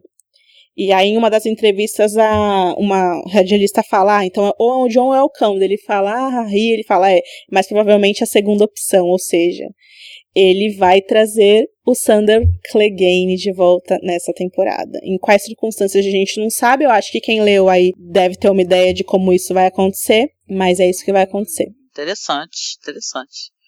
Ah, legal. E tem uns atores aqui, que esses daqui eu sinceramente não, não conheço, assim, de nome, que é, por exemplo, a família Tali vai ser composta por, pelos atores, né? A Samantha Spiro, o James Faulkner, que é, que é de Downtown Abbey, a Rebecca Benson e o Fred Stroma. Não conheço esses atores. A Samantha Spiro, eu não conheço na verdade o trabalho dela, mas quando a gente pesquisou lá na hora de fazer o post, ela é muito conhecida por fazer teatro. Ela é uma atriz já veteran, veteranona, não existe essa palavra. Ela é uma, é uma atriz veterana e ela é bastante conhecida e prestigiada. O James Faulkner fez um papel aí de bastante destaque em Dalton Webb. E a Rebecca Benson, acho que é o primeiro papel dela, na verdade, na TV. Que ela era é, uma garota. E o Fred Stroma, ele tá em Unreal. Vocês não assistiram essa série, né? Eu assisti. Uma das, uma das séries mais elogiadas do ano passado. A, uma atriz ganhou Critics' Choice é, de atriz coadjuvante.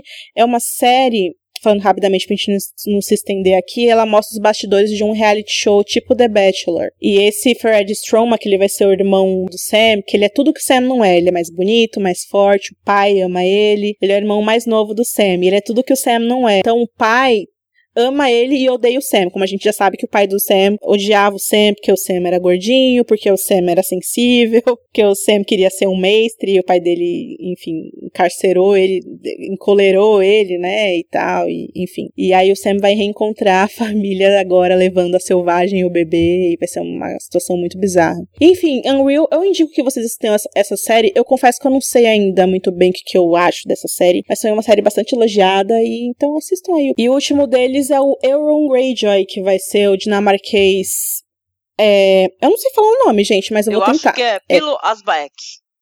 Não é isso? É, eu também acho que é isso, é mais ou menos isso. E, enfim, é incrível a semelhança dele com o Alfie Allen, que é o Theon Greyjoy, o que vai ser muito interessante, o que confundiu muitas pessoas assistindo o trailer, na verdade. E a HBO foi um dos castings que a HBO confirmou aí, enfim, a, o Rafa já falou, já indicou. Qual é o nome da série que ele faz, Rafa? Borgen. Borgen. É muito Borgen. bom. Borgen, pô, é tipo. É, é tipo uma House of Cards dinamarquesa, assim, mas sem a, a personagem principal, ela é, ao contrário do, do Frank, ela é tipo, ela é boa, sacou? A gente torce por ela mesmo. É, é excelente, é excelente. Eu, eu acho melhor que House of Cards, inclusive. É a minha série política que eu mais gostei, assim. Então, agora a gente vai começar a falar sobre os atores que não foram confirmados pela HBO, tá, gente?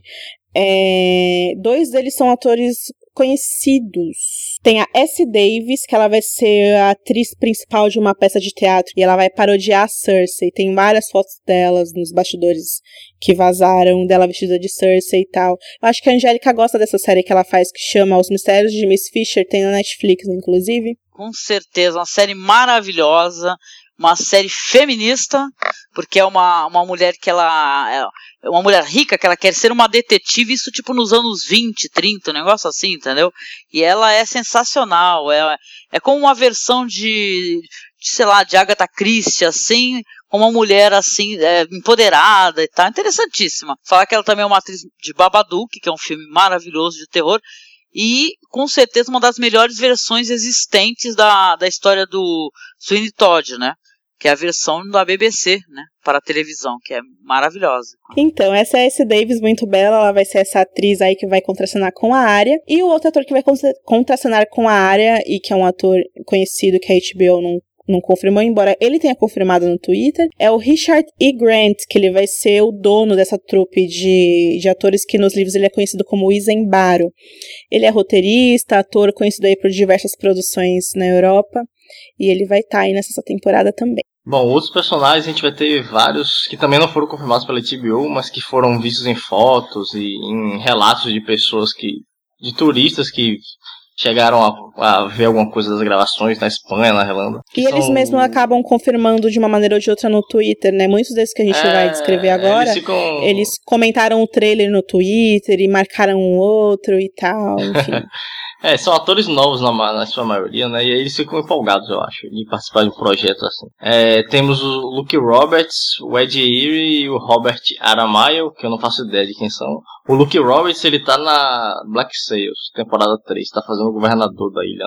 É, os outros dois não conheço, não faço ideia de quem são. Mas supõe-se que eles estarão no flashback da Torre da Alegria, interpretando, respectivamente, o Arthur Dane, o Ned Stark e o Howland Reed, mais jovens. É, vale lembrar que a questão. A gente falou do trailer lá que tinha um cavaleiro com a armadura Targaryen. Aquilo não faz muito sentido, porque na cena original da Torre da Alegria teria que ter um, um cavaleiro da Guarda Real protegendo a Torre da Alegria, enquanto o Ned vai resgatar a Liana, que é a irmã dele, que tá lá.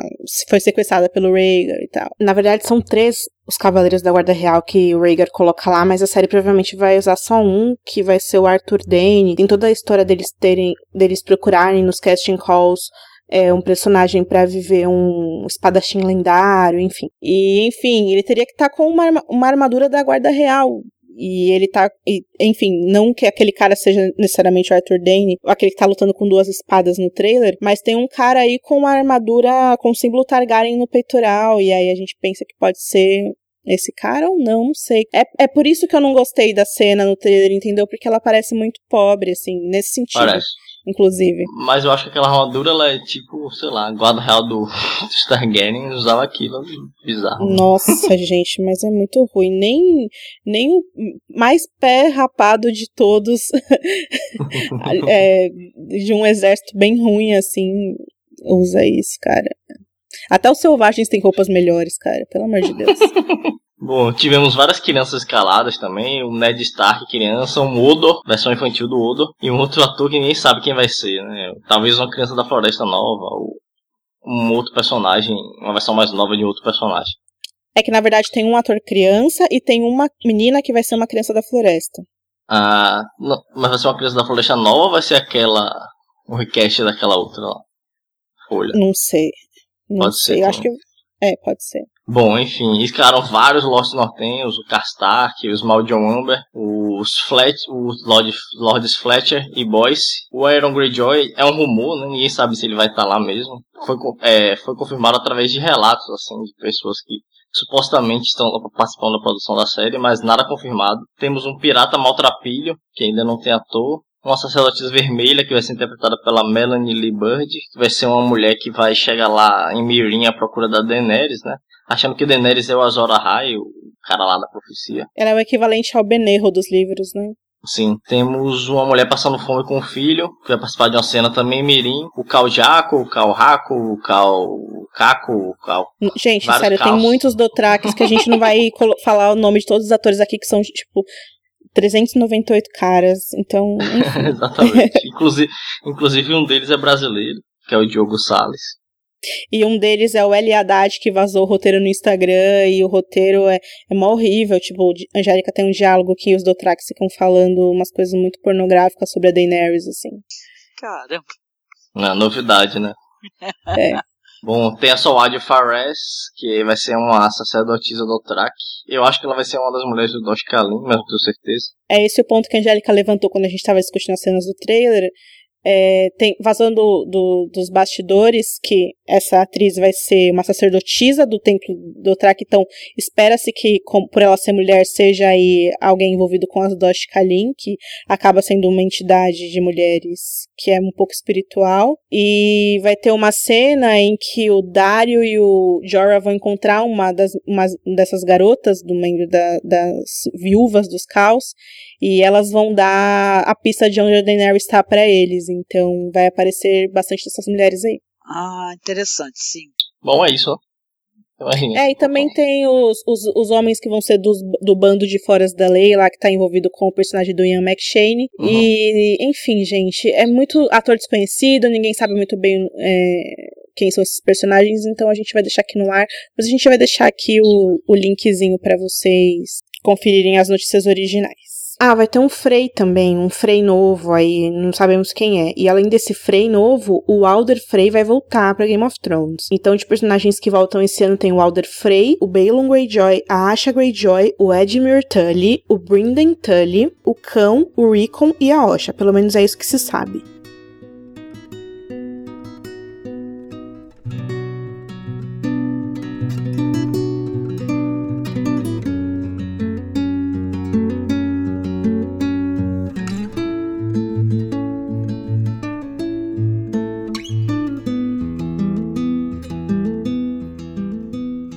Então, e aí a gente teve desde é, julho do ano passado até agora diversas imagens que vazaram de bastidores. Então a gente tem imagens da batalha pelo norte com o Jon Snow é, caracterizado com as roupas Stark.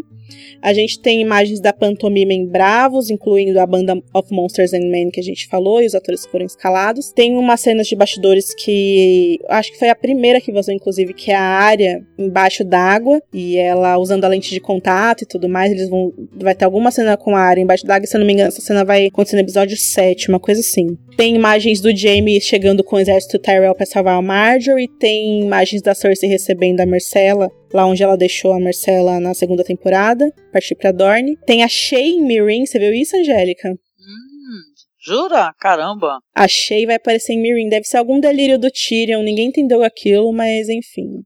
É, eu acho que deve ser agora algum... foi aqui. Glória Pires, né? É, eu tô, tô, tô viajando na maionese aqui, sério mesmo. Não, mas assim, se a Cheia apareceu é porque ele vai estar, tá, tipo, pensando nela, né? Imagino, né? E vai ter essa sacerdotisa que ela é tipo a Melisandre. É tipo a Melisandre, não. Ela é exatamente o que a Melisandre é, né? Mas assim, mais poderosa, é claro. Ela vai fazer o Tyrion beber uns chás loucos lá e o Tyrion vai começar a ver os fantasmas. Vai ser, vai ser interessante. Vai ver bicho, vai tomar um chá de cogumelo, vai ficar loucão. E aí tem várias fotos do Tyrion e do Varys passeando. Ah, Angélica, tem uma foto deles lá em Meereen e aí na, nos muros da cidade tá escrito escrito mate os mestres em inglês, né? Porque eles falam a língua comum em Meereen, é claro. Não faz sentido aquilo. a, a, Dani fala com eles em valeriano, mas eles sabem falar inglês, então tá. Puta. É. e tá escrito, mate os mestres, e aí embaixo, mas a Misa é um mestre. Ah, olha o feitiço é. voltando contra o feiticeiro. E aí tem imagens de templos do Trax completamente queimados. Ou seja, a gente já sabe que o Drogon vai sim ajudar a mãe, ou um, talvez os outros dragões, não sei, gente, mas é bem provável que seja o Drogon.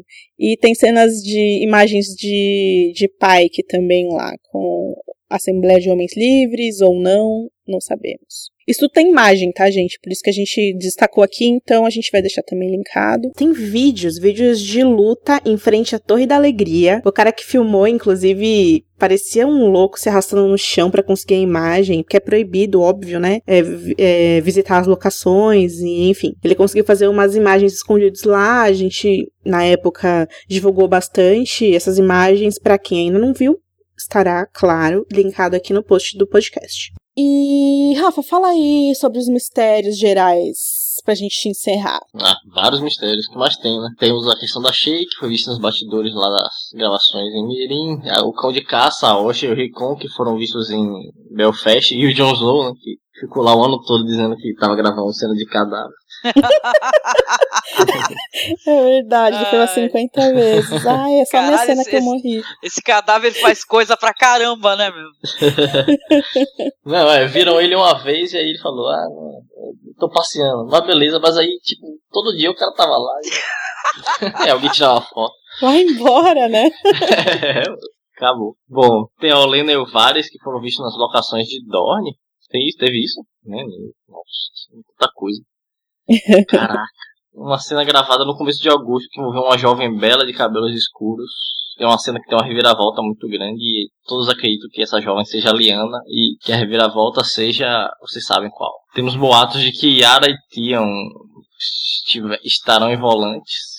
Fazendo o que? Não sabemos. Provavelmente é, eles vão substituir o papel do Victarion. Eu acho que eles vão atrás da Daenerys. É. é. Temos o casting de espadachim famoso com a espada lendária, que nunca foi divulgado. Opa! E uma cena com White Walkers que vai quebrar a internet.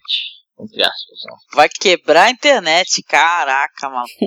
Gente, eu queria agora ler perguntas que nossos ouvintes e leitores maravilhosos deixaram pra gente na página do podcast no Facebook. Oba. Aliás, eu vou aproveitar essa esse espaço aqui para pedir para vocês comentarem nos nossos posts, tá, gente? Porque é muito importante que vocês dividam com a gente a opinião de vocês sobre as groselhas aqui que a gente fica falando. Quando a gente falar algo errado, corrija a gente, não tem problema. É um prazer poder trocar ideias sobre Game of Thrones com vocês. E a gente vai pedir também para vocês avaliarem a gente lá no iTunes. Dá cinco estrelinhas, quatro. Faz uma avaliação lá pra gente. Escreve lá o que você acha da gente. É, é um prazer poder fazer isso para vocês. E curte a página no Facebook, etc, etc, etc. Bom, eu vou ler aqui algumas, algumas questões que vocês escreveram aqui pra gente, que a gente pediu para vocês mandarem aqui na página. O Sam Saif Tomás pergunta: será que sairá um novo trailer com a família Tarly de Montchifre e os pantomimeiros em Bravos? Ou não há nada confirmado sobre eles? Não há nada confirmado. pois é. Não, não trailer, não trailer, pelo menos. Eu acho que o trailer vai sair, sim, vai sair, mas. É, mas ninguém sabe se vai, o que vai ter, não dá pra dizer. Mas é possível, né, cara? A Laura mandou uma imagem aqui, o Jon Snow assim, de boas vendo o trailer, quando aí aparece o Jon Snow na cama, alguém fechando os olhos do Jon Snow, né? Que eu acho que é a Melisandre, não sei. É alguém de negro, não sei quem é. Aí o menino fala que, oxe, não, mas vazou a imagem dele vivo, que porra tá acontecendo? De repente, da imagem de um cara que parece muito o Jon Snow durante a batalha. A gente não comentou isso. Aí é um menino descontrolado aqui correndo nu pela casa. é muito engraçada a montagem, eu vou deixar aqui na descrição do post pra vocês verem. E aí, gente, esse Jon Snow aqui, é ele? Não sei não, acho que pode ser qualquer figurante aí, mas é possível que seja ele também. A Angélica tá sem óculos. É, gente, ele tá na batalha, então é, é provável que seja ele, mas assim, a gente é. vai ter que esperar pra ver, porque ele tá nessa batalha, isso é certeza. Ele gravou. Então, qual é o nome dela? Laura.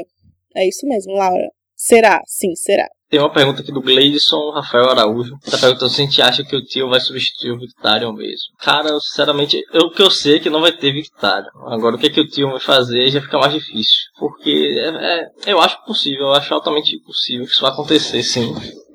Até por causa dos rumores que saíram, é. Ele e a Yara vão substituir o Victarion. Vai ser muito legal, inclusive, se isso acontecer. Pô, e desculpa aí, quem é Victarion, meu? Victarion é um outro, um outro tio do Tion. São três. Tem o ah. Euron, que é esse que vai aparecer na série.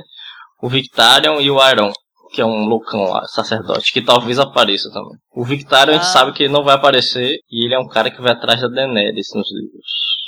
Entendi. Eles deviam ter feito sacerdote, aquele cara mó legal que fez o, o sacerdote na segunda temporada, que. Que faz o batismo do Tion? É, que ele batiza o tio na terceira temporada. é na Eu queria segunda, que fosse. na segunda mesmo. É na É segunda? porque, Ah, é na segunda, desculpa. É, é porque eu acho que ele é mais velho, né, que o ator que vai fazer o Yoron, aí não faria muito sentido. Não, mas pode fazer irmão mais velho, não tem problema. Ele reivindicou tudo pra ser um sacerdote e o irmão mais velho é o próximo É na sucessão da cadeira da Pedra do Mar. É, Gabriel Sansigolo. Saudades do Gabriel Sansigolo, que sempre mandava e-mails. Ele pergunta: se por acaso vocês tivessem a opção de pausar o seriado até que o livro novo fosse lançado, vocês fariam? Sim, eu faria. Vocês fariam? Eu faria. Eu não. Eu não. Angélica quer que Já- se foda. Eu tô nem aí, cara. Quero ver essa porra aí, caraca. E você, Rafa, você abandona, você pausaria a série? Eu pausaria, eu confesso, eu pausaria sim.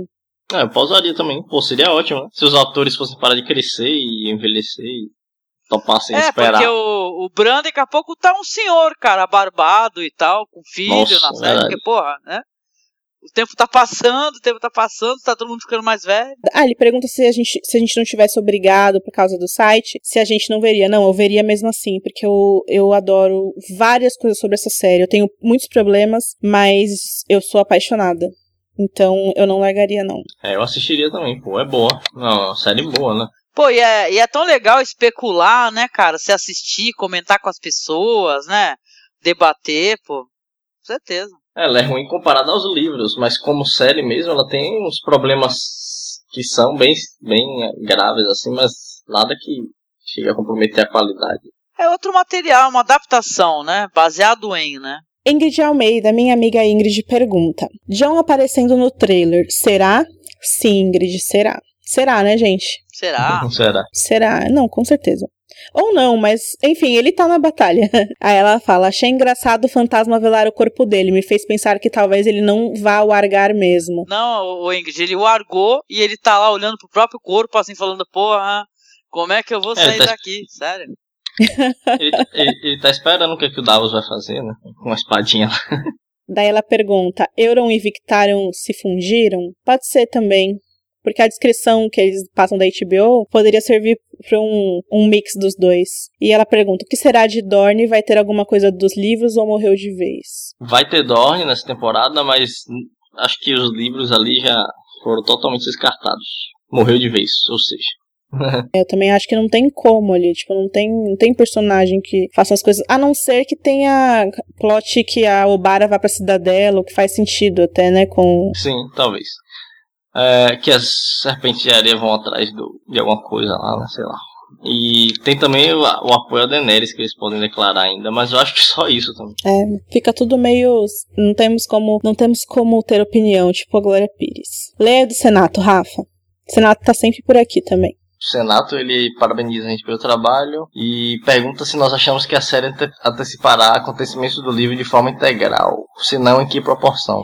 Eu acho que vai antecipar sim, bastante.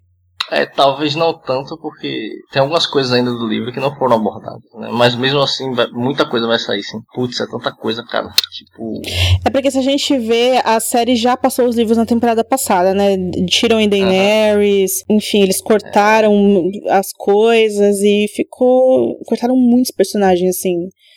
Né, Jovem Griff, John Connington, Dorne, a Ariane, o Quentin. Agora cortaram Victarion, são todo, todos esses são, são personagens com ponto de vista, né? O John Connington, o Victarion, a Ariane, o Quentin, e mataram o Barristan, que era um personagem com ponto de vista também. Então, assim, é, já meteram o pé na porta, mas.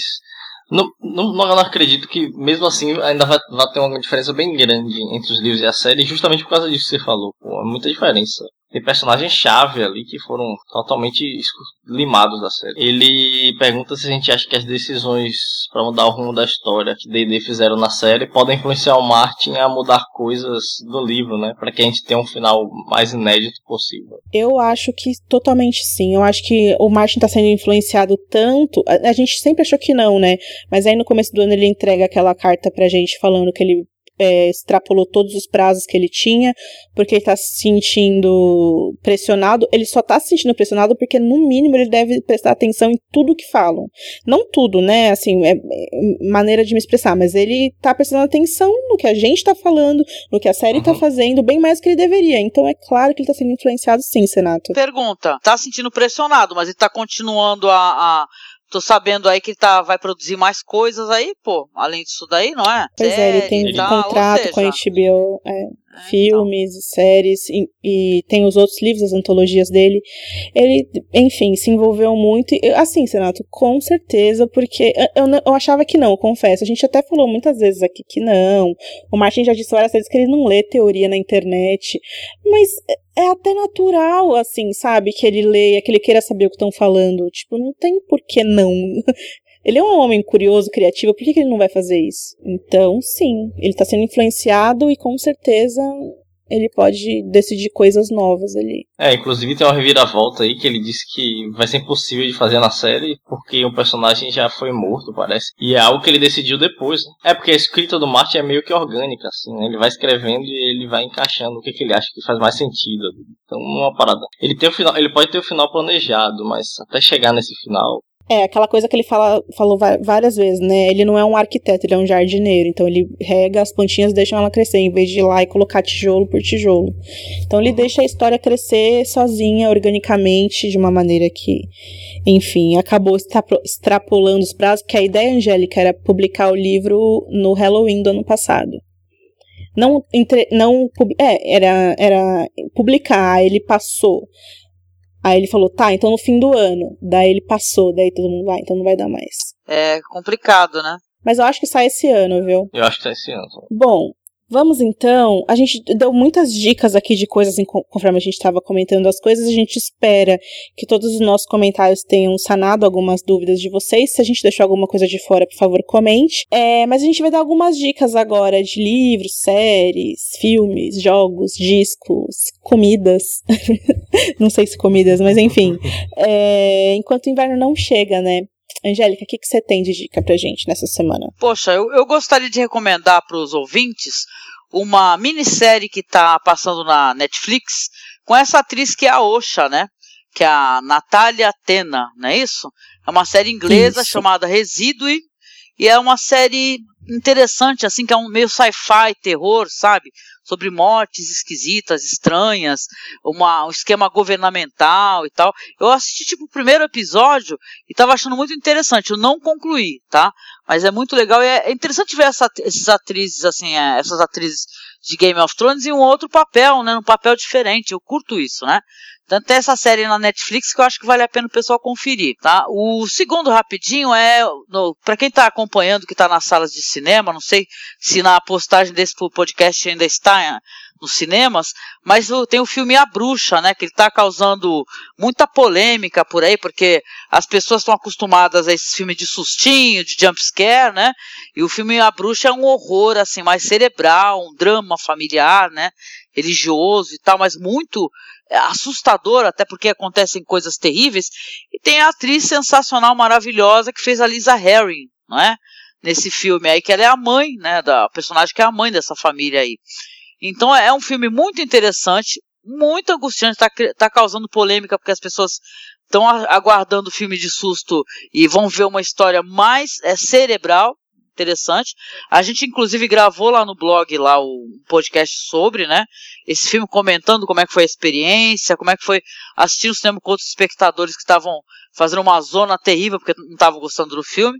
Então, para quem já assistiu, eu recomendo inclusive a visita, se puder aparecer lá e tal, assistir o filme que vale muito a pena, que é legal, e escutar o podcast depois, se puder, lá no blog. Ah, tem uma minissérie massa no início desse ano que, para quem gosta de guerra, assim, de produções de época, é War and Peace da BBC, que é um é, é uma adaptação do clássico de Lev Tolstoy, né? E putz, é muito boa, é com Paul Dano, que é um ator que eu acho muito bom. É, tá todo mundo falando dessa série, né? E eu achei muito boa mesmo, assim, é uma, é uma história, é, é, é um romance, né? Uma história bem, assim, tem umas coisinhas assim, bem fofinhas, assim, mas tem aquele background da guerra que é, tipo, é muito foda. E a produção, assim, é de excelentíssimo nível, é muito boa mesmo. Trilha sonora, as cenas de guerra são espetaculares, é muito bom mesmo.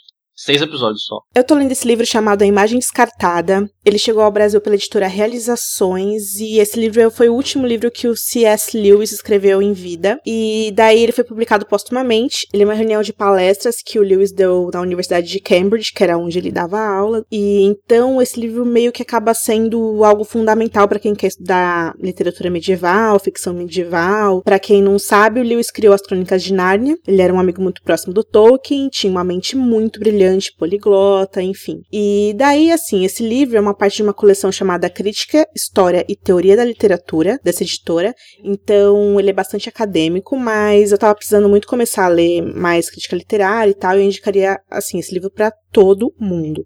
O Lewis, como é de se esperar, ele é um cara muito apaixonado por cultura e de Idade Média e a visão da Idade Média. Então, ele questiona o que a gente sabe sobre o período, como, por exemplo, por que que mais de mil anos se passaram nessa obscuridade toda, nessa vida sem avanços científicos e sem avanços morais, enfim. E ele questiona isso e traz fatos muito interessantes. Daí ele fala do imaginário mágico, de onde vieram esses negócios de fadas e elfos que ele e o Tolkien tanto usaram na vida. Ele traça o paralelo, é cl claro, com o cristianismo e é muito, muito bom.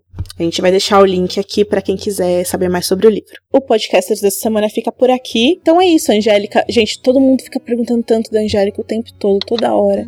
Calma, gente. Beijo no coração, gente. Eu, eu agradeço esse carinho. Eu tenho até que agradecer mesmo aqui em áudio aqui, porque vocês são, são maravilhosos. Eu me sinto até acanhada de não, não, não compreender tanto, assim, não poder ter esse diálogo tão culto, assim como eu, escuto assim vocês falando do livro, né? Mas eu agradeço muito o carinho, gente. Muito obrigada mesmo. Nossa, não vou nem comentar essa de diálogo culto. Angélica, a gente só fala groselha aqui. é, eu, Angélica e Rafa ficamos por aqui. Cine, Cine Masmorra. Novo endereço Cine Masmorra, gente. É masmorracine.wordpress.com. A Angélica e o Marcos continuam fazendo os podcasts deles lá sobre cinema alternativo, sobre muitas coisas legais. Então, por favor, confiram o trabalho deles porque é muito bacana. Obrigada. E é isso, um beijo para vocês. Um beijoca, tudo de bom. Valeu, galera. Obrigado pelas perguntas aí. Tchau. Tchau. Tchau, tchau.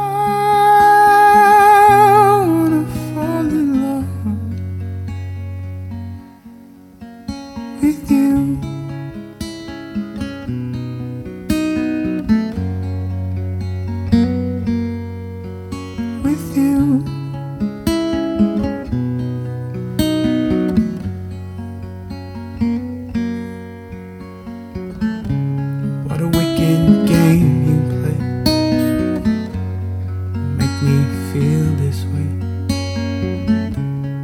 Wicked thing to do make me dream of you. What a wicked thing to say. Never felt that way. What a wicked thing to do. Make me dream of you. And